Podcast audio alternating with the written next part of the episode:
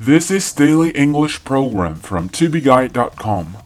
The word for today is Gotta. Gotta is spelled G O T T A.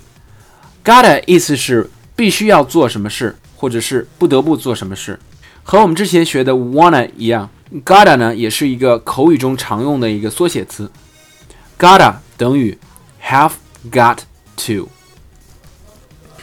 I've got to finish this work by tomorrow. 明天之前我必须把这件事做完。I've got to finish this work by tomorrow. You gotta dig a little deeper if you want to keep her, keep her satisfied. 如果你想留住她，让她满意，就必须更加用心。You gotta dig a little deeper if you want to keep her, keep her satisfied. Oh, I gotta wash the dishes. No worries, darling.